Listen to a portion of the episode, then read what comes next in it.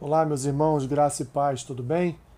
Vamos seguindo adiante com o nosso podcast Caminhando pelas Escrituras. Hoje, dia 17 de novembro, faremos a leitura do primeiro livro de Crônicas, capítulos 9 e 10, Hebreus, capítulo 12 e Amós, capítulo 6.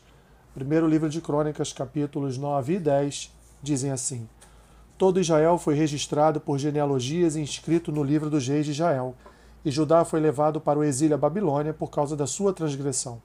Os primeiros habitadores que de novo vieram morar nas suas próprias possessões e nas suas cidades foram os israelitas, os sacerdotes, os levitas e os servos do templo. Porém, alguns dos filhos de Judá, dos filhos de Benjamim, dos filhos de Efraim e Manassés habitaram em Jerusalém.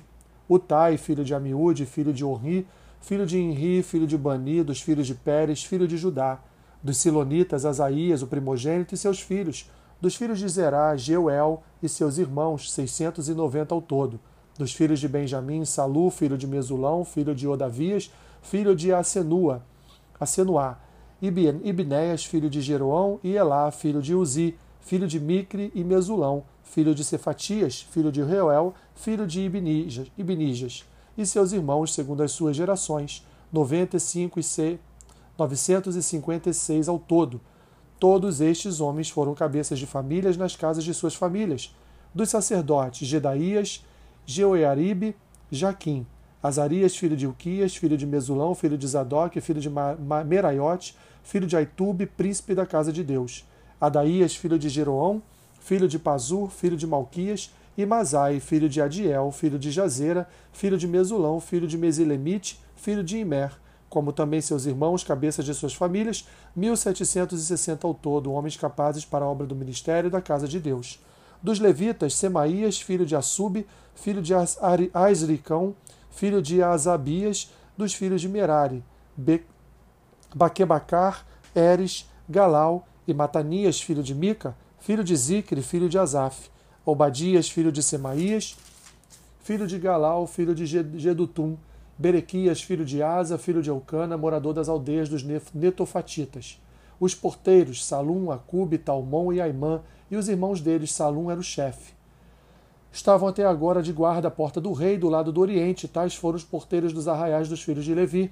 Salum, filho de Coré, filho de Ebiasaf, filho de Corá, e seus irmãos, da casa de seu pai, os coreitas, estavam encarregados da obra do ministério e eram guardas das portas do tabernáculo, e seus pais tinham sido encarregados do arraial do Senhor e eram guardas da entrada.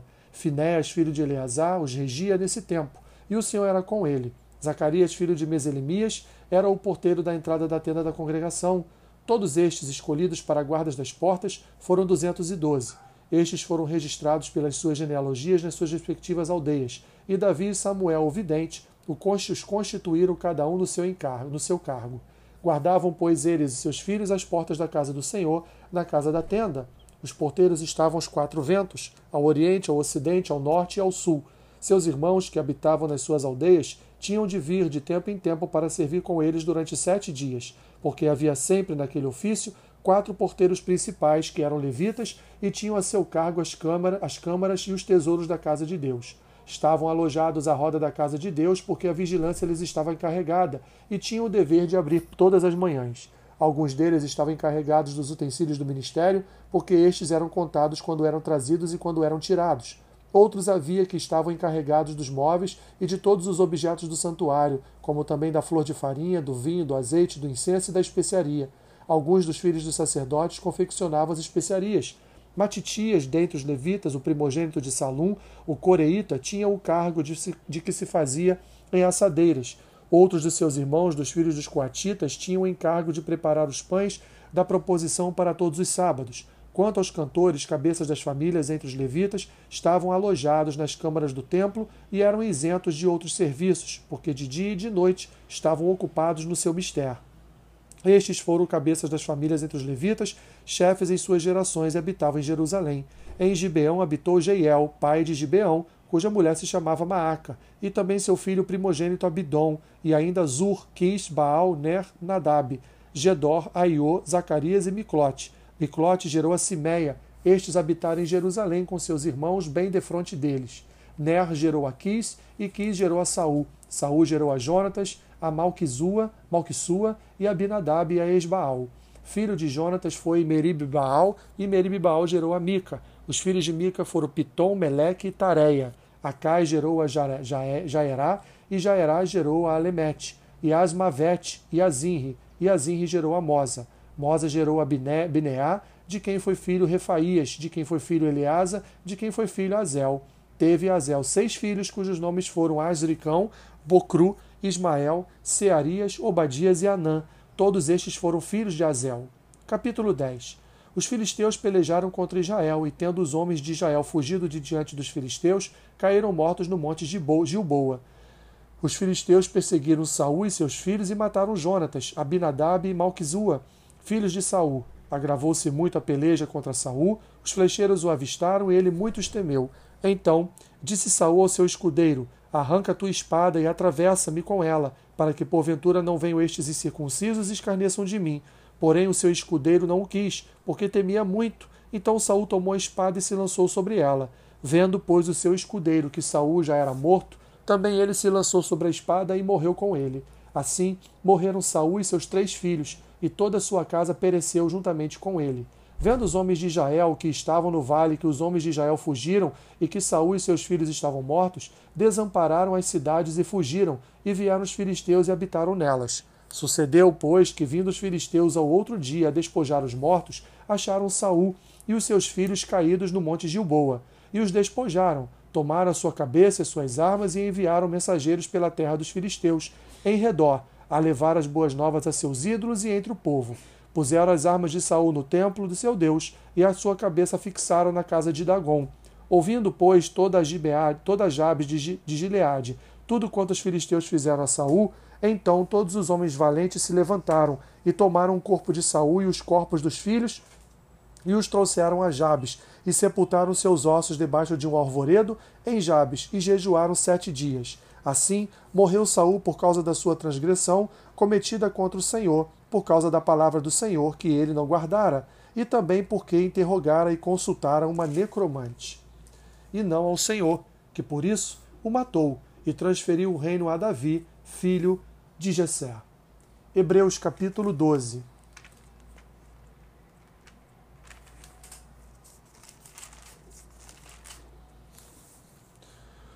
Portanto, também nós, visto que temos a rodear-nos tão grande nuvem de testemunhas, desembaraçando-nos de todo o peso e do pecado que tenazmente nos assedia, corramos com perseverança a carreira que nos está proposta, olhando firmemente para o Autor e Consumador da fé, Jesus, o qual, em troca da alegria que lhe estava proposta, suportou a cruz, não fazendo caso da ignomínia, e está assentado à destra do trono de Deus.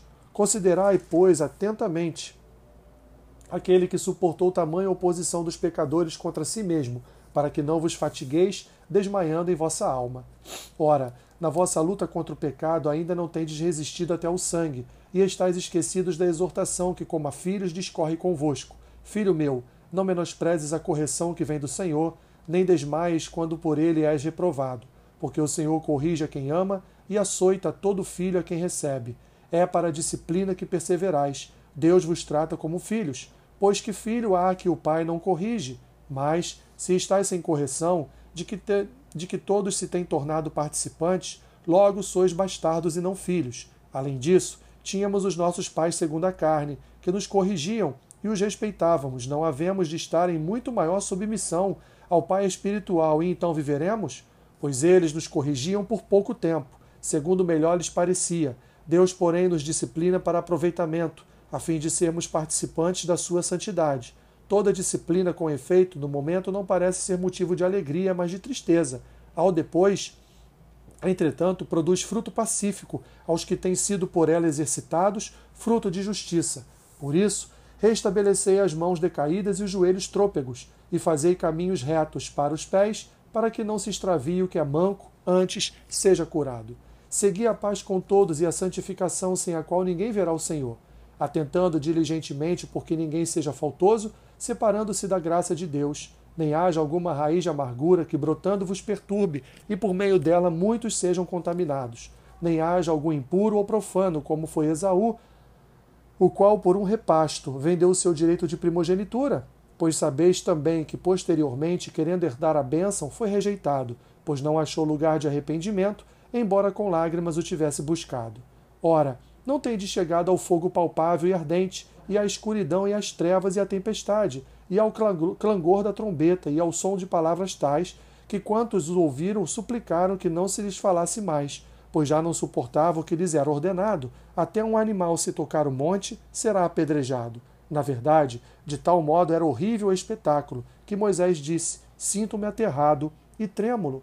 Mas tendes chegado ao, no, ao monte Sião e à cidade do Deus vivo, a Jerusalém celestial e a incontáveis hostes de anjos, e a universal assembleia, e igreja dos primogênitos arrolados nos céus, e a Deus, o juiz de todos, e aos espíritos dos justos aperfeiçoados, e a Jesus, o mediador da nova aliança, e ao sangue da aspersão que fala coisas superiores ao que fala o próprio Abel.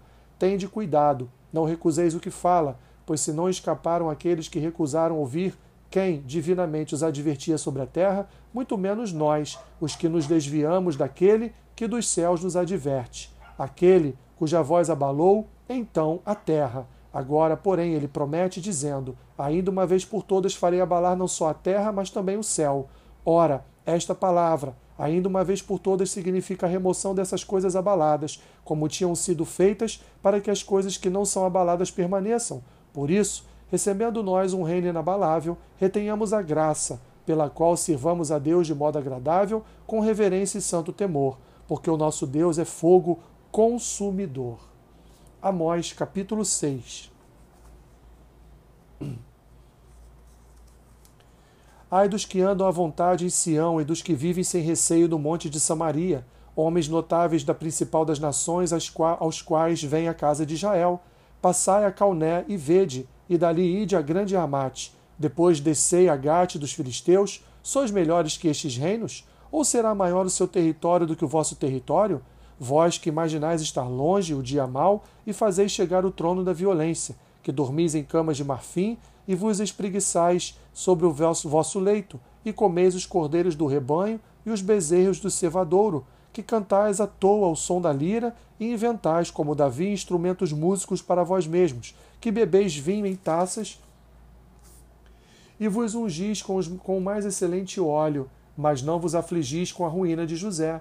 Portanto, agora ireis em cativeiro entre os primeiros que forem levados cativos, e cessarão as pândegas dos espreguiçadores. Jurou o Senhor Deus por si mesmo, o Senhor, Deus dos exércitos, e disse: Abomina a soberba de Jacó e odeio seus castelos, e abandonarei a cidade e tudo o que nela há. Se numa casa ficarem dez homens, também estes morrerão. Se, porém, um parente chegado, qual os há de queimar, toma os cadáveres para os levar fora da casa e diz ao que estiver no seu mais interior: Haverá outro contigo? E este responder: Não há. Então lhe dirá: Cala-te, não menciones o nome do Senhor, pois eis que o Senhor ordena e será destroçada em ruínas a casa grande e a pequena feita em pedaços. Poderão correr cavalos na rocha e lavrá-la com bois? No entanto, haveis tornado o juiz em veneno e o fruto da justiça em alosna. Vós vos alegrais com Lodebar e dizeis: Não é assim que por nossas próprias forças nos apoderamos de Carnaim? Pois eis que levantarei sobre vós, ó casa de Israel, uma nação, diz o Senhor, Deus dos exércitos, a qual vos oprimirá, desde a entrada de Ramate até o ribeiro de Arabá. Que Deus te abençoe rica e abundantemente. Amém.